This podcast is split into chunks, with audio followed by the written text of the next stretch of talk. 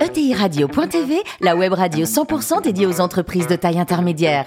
Animée par Alain Marty, en partenariat avec l'Union des marques et Généo Capital Entrepreneur, la société d'investissement des familles et des entrepreneurs qui voient loin. Bonjour à toutes et à tous, bienvenue à bord de ETI Radio.tv. Vous êtes 43 000 dirigeants d'entreprise abonnés à nos podcasts. On vous remercie d'être toujours plus nombreux à nous écouter chaque semaine et vous pouvez réagir sur les réseaux sociaux, notre compte Twitter, ETI Radio, du bas TV. À mes côtés, pour co-animer cette émission, François Picard, le directeur associé de Généo Capital Entrepreneur. Bonjour François. Bonjour Alain. Ainsi que Jean-Luc Chétrit, le directeur général de l'Union des marques. Bonjour Jean-Luc. Bonjour. Aujourd'hui, nous recevons un invité formidable, et par téléphone, Stéphane Pérez, qui est directeur général délégué du groupe NGE. Bonjour Stéphane. Bonjour. Alors, vous êtes euh, né en 1968, ingénieur de formation, et vous avez passé toute votre carrière au sein de ce groupe euh, NGE. Alors, un souvenir de votre premier job, c'était en 1989, et vous étiez chef de secteur. Alors, j'étais en 1989, je suis rentré dans l'entreprise effectivement. Euh, alors, je, n'étais pas chef de secteur, j'ai été chef de chantier d'abord dans un premier temps, et d'abord pour, pour rien vous cacher, j'ai même été manœuvre pour démarrer parce que j'ai commencé à travailler avec mon père qui était dans l'entreprise, et pour lui, euh, ben, ce qui valait, c'était de connaître un peu tout, euh, ben, tous les métiers de ce de ce métier, en tout cas tous ceux que j'avais commandés. Alors, j'ai commencé par être euh, un ouvrier d'abord dans un premier temps. Euh, quelques semaines et ensuite euh, chef de chantier pour devenir effectivement très rapidement chef de secteur au sein de, de l'entreprise euh, Guintoli, hein, entreprise Guintoli qui est, qui est la, la, la société, on va dire. la genèse de l'histoire, 1947, c'est ça? Exactement, en Arles, 1947. Et alors, il y a eu des, des changements de nom, c'est ça? Alors euh, oui, il y a eu des changements de nom. Pourquoi? Parce que 1947, c'est la création de l'entreprise Guintoli, et puis euh, rapidement, enfin rapidement, l'entreprise EHTP s'est créée, qui est un voisin à Château-Renard.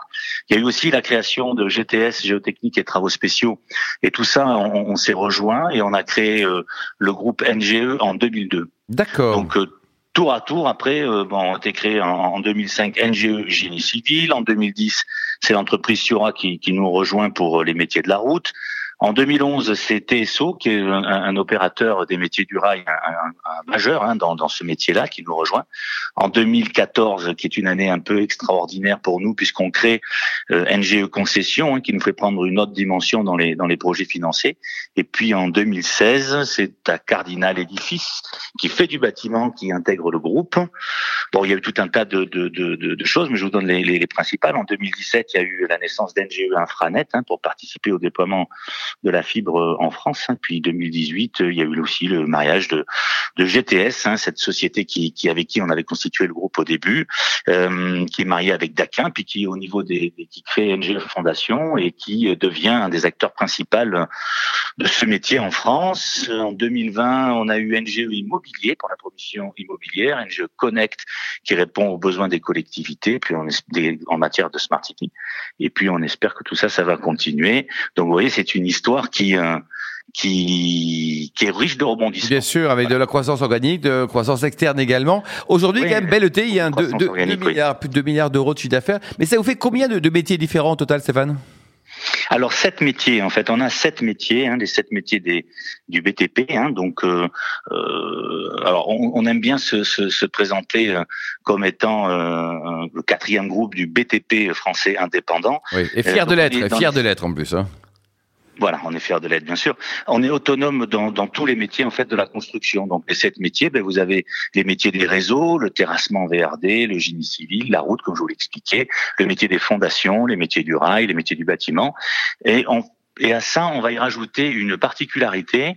Euh, eh ben, c'est qu'on est devenu expert en, en, structuration et développement, en financement de projets. Ah en fait, euh, on répond à des appels d'offres, euh, j'allais dire classiques, hein, même si même si c'est pas péjoratif, c'est même des fois super compliqué de répondre aux appels d'offres publics et privés. Mais là, en fait, on répond euh, en, en financement de projet. Ça, c'est un peu nouveau. Euh, enfin, c'est depuis 2014, hein, comme je vous l'avais dit.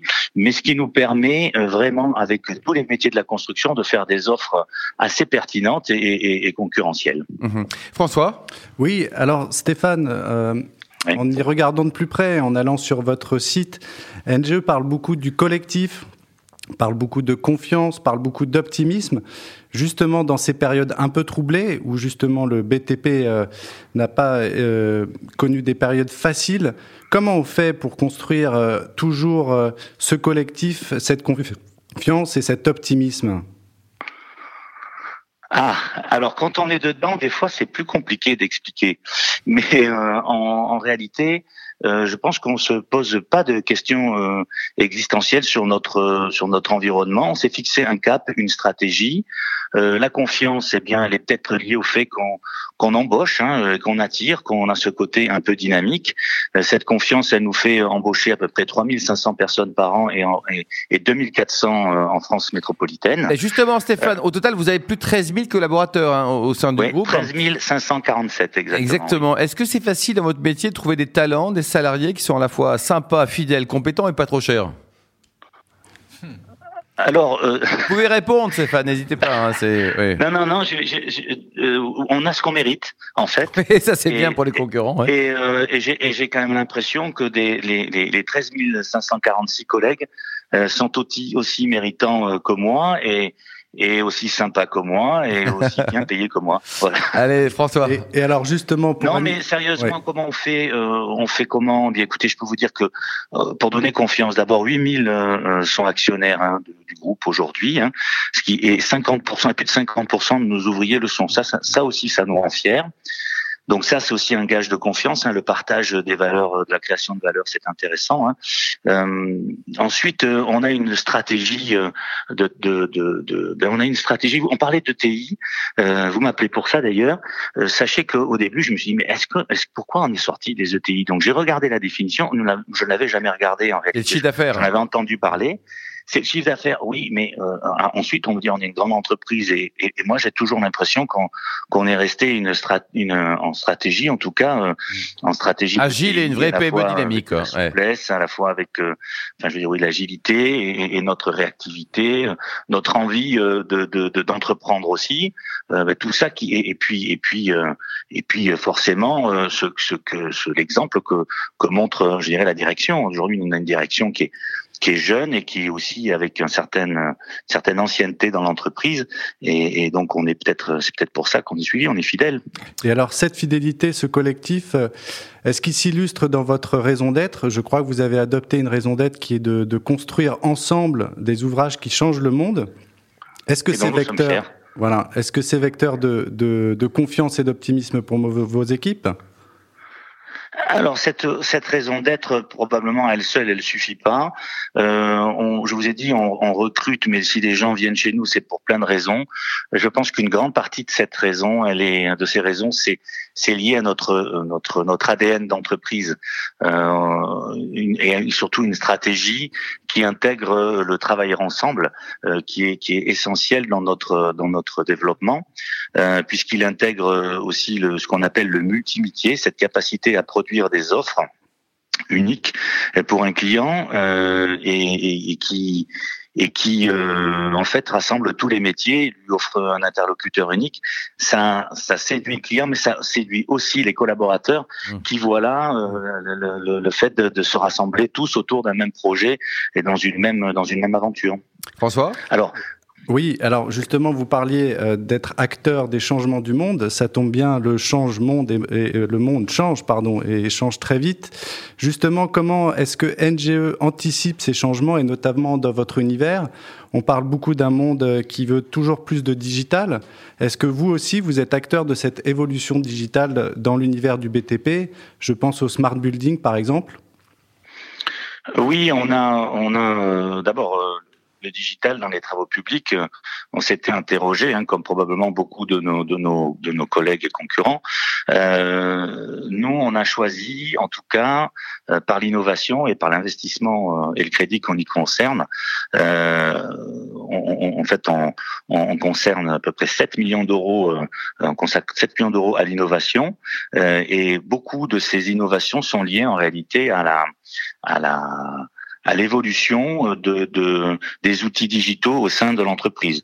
Donc on a nos, nos outils, euh, 22 euh, projets en fait. Hein, on, a, on en a on a 22 projets digitaux, euh, 5 essentiels et euh, en l'occurrence, on parle, peut parler d'innovation. On change notre ERP avec un produit maison, ce qui est pas simple d'ailleurs, mais mais franchement, ça permet d'avoir quelque chose d'adapté et effectivement qui tient compte beaucoup du, du digital. Ensuite, dans les projets dans les projets développés, en l'occurrence vous parliez du smart building, bon on, on a une activité euh, bâtiment avec euh, l'entreprise Cardinal Édifice euh, qui fait à peu près 120 millions d'euros de chiffre d'affaires. Donc on, a une, un développement aussi sur les autres métiers, en l'occurrence le génie civil, où on, on apporte par le BIM en génie civil de la réalité augmentée, ce qui permet d'être un peu plus visible, en tout cas que les projets soient un peu plus visibles à la compréhension de tout le monde.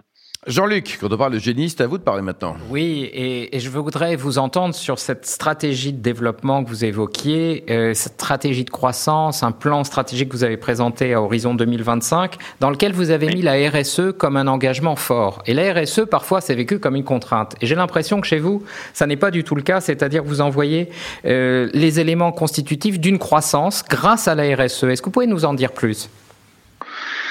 Oui, alors la RSE, donc d'abord la RSE, c'est un, un sujet qui est assez vaste. Nous, ce que nous avons souhaité, c'est qu'il soit structurant pour l'entreprise.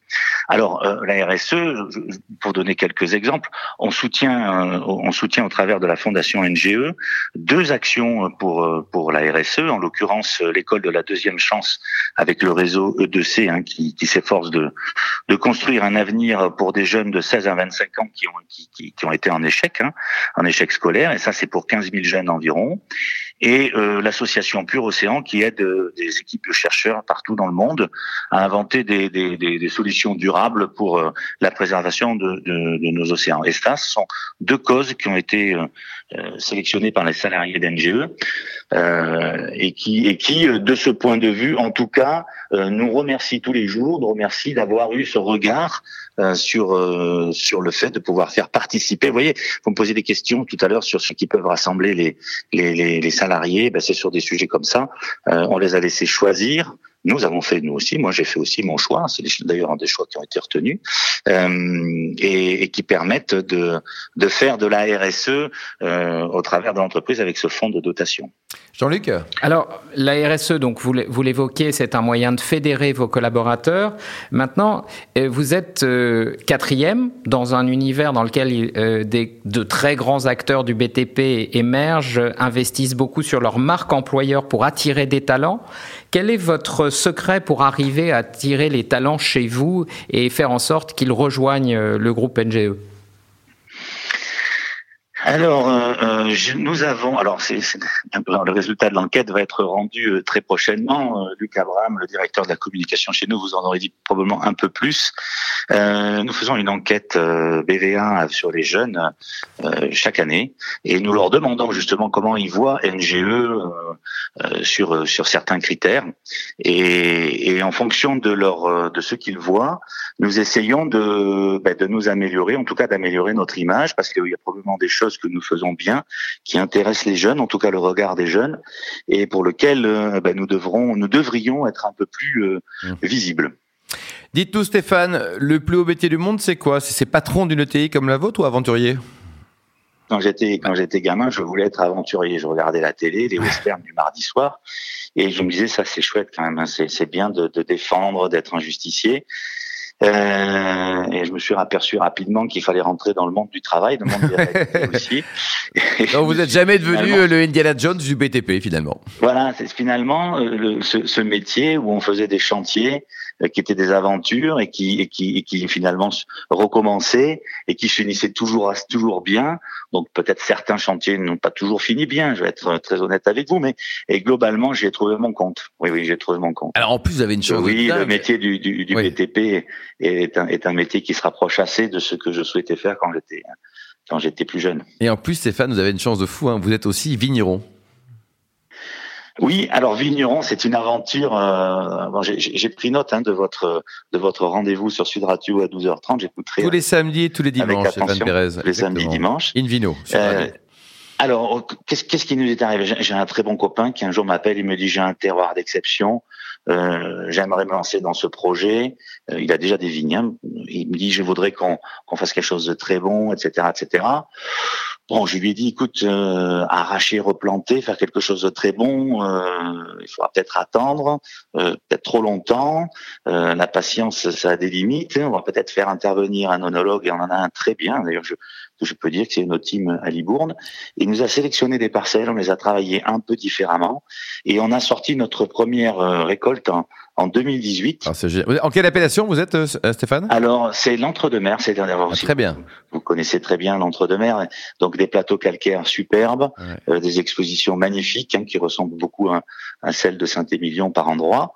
Euh, mais moi, je dirais c'est le, le- le plateau calcaire euh, euh, du Bernat, euh, qui est, l'appella- qui est, la- qui est la- le nom du château, et le nom du vin, c'est le secret des quatre, puisque nous sommes Le quatre. secret des quatre, c'est joli comme nom ça. Voilà. Et vous produisez combien de bouteilles par an, Stéphane? Alors, euh, la première récolte était un peu confidentielle. On est à 2000 bouteilles. Alors Oui. sur un sur une propriété qui en fait 200 000 environ. Hein. Ah oui. Donc euh, c'est très c'est très confidentiel, mais alors on fait quelque chose de où on a vraiment privilégié la technique, hein, puisque euh, on trie un- on trie avec une table trioptique plus une plus une table à densification. Euh, Ah oui, c'est l'entre-deux-mer version grand cru, là, Stéphane. Hein Ah, c'est vous version avez mis des sous là-dedans. Pour terminer, vous aimez aussi le, le rugby, Stéphane, est-ce qu'on va la gagner cette Coupe du Monde ou pas en 2023 Ah, mais il y a longtemps que je, je me pose plus la question. C'est combien de points on va la gagner? C'est surtout ça. Merci beaucoup Stéphane, merci également vous François et Jean-Luc. Fin de ce numéro de ETI Radio.tv. Retrouvez tout le podcast sur notre site et suivez notre actualité Merci. sur nos comptes Twitter Merci et LinkedIn. On se donne rendez-vous mardi prochain à 14h précise pour une nouvelle émission. L'invité de la semaine de TI Radio.tv, une production B2B Radio.tv en partenariat avec l'Union des marques et Généo Capital Entrepreneur, la société d'investissement des familles et des entrepreneurs qui voient loin.